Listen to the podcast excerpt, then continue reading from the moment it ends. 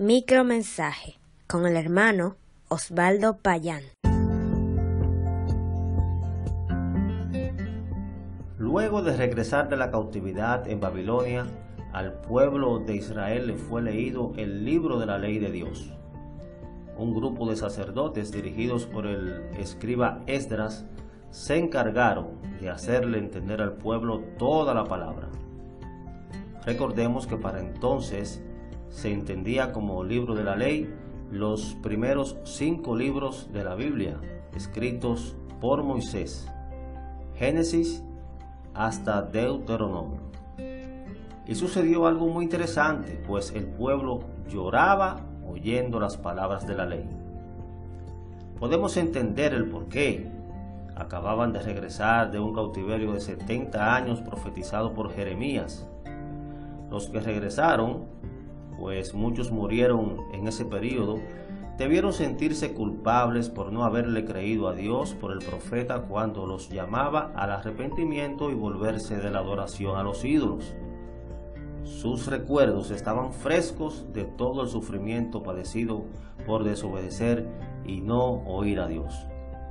Usted puede repasar esto en Jeremías capítulo 25 versículos 1 al 11. Pero el Señor no quiere que su pueblo sufra y mucho menos que viva del recuerdo de su pecado.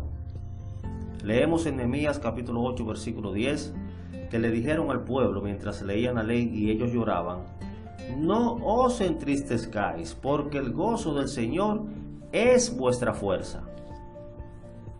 Al meditar la palabra de Dios lo conocemos más y dará convicción de sus promesas y fidelidad Debemos fortalecernos cada día con ella y experimentar el gozo de la salvación.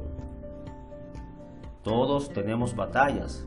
En algún momento vamos a pasar dificultades. En ese instante el enemigo va a querer aprovecharse y va a atacar nuestra fe.